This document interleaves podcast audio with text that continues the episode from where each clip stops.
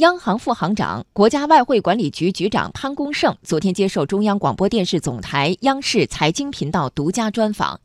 他说，改革开放以来，我国金融业取得了长足发展，服务能力大幅提升。下一步，央行将会同相关部门认真落实推动深化金融供给侧结构性改革。来听报道。改革开放以来，我国金融业服务能力大幅提升。截至二零一八年底。中国银行业金融机构数达到四千五百八十八家，已持续两年增长。农村金融机构增长快速，农村商业银行由二零一六年底的一千一百一十四家增至二零一八年底的一千四百二十七家，村镇银行从二零一六年的一千四百四十三家增至二零一八年的一千六百一十六家。不过，潘功胜也表示，我国金融业发展过程中，金融服务供给存在一些结构性缺陷。金融资源配置的质量和效率还不适应经济高质量发展和建设现代化经济体系的要求。我国的金融业态以间接融资为主，股权融资发展严重不足。因此，人民银行深化金融供给侧结构性改革的意义重大。在间接融资的这个市场中呢，主要以大中型银行为主体，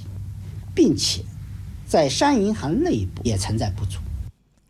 那么，面对金融服务供给存在的一些结构性缺陷和股权融资发展不足等问题，将在哪些方面推动改革呢？潘功胜也给出了答案。继续来听报道。潘功胜表示，在深化金融供给侧结构性改革的过程中，人民银行将坚持实施稳健的货币政策，为金融供给侧结构性改革和高质量发展营造适宜的货币金融环境，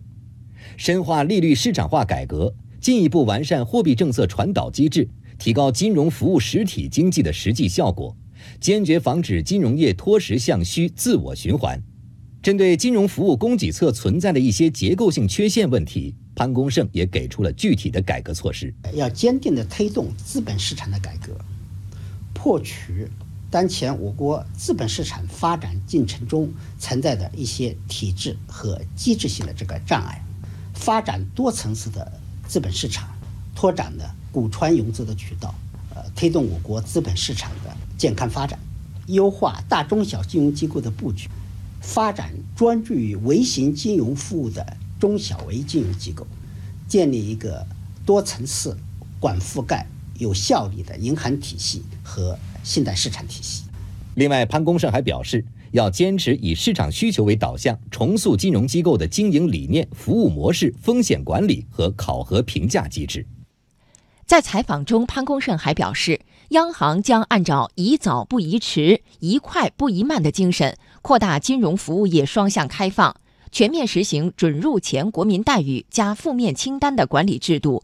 大幅度放宽各类金融机构的市场准入。稳妥推进资本项目可兑换和金融市场双向开放，完善人民币汇率市场化形成机制，进一步增强人民币汇率弹性，保持汇率在合理均衡水平上基本稳定。积极参与全球治理体系改革和建设，促进全球经济发展和金融稳定。同时，要着力提高开放条件下经济金融管理能力和防控风险能力。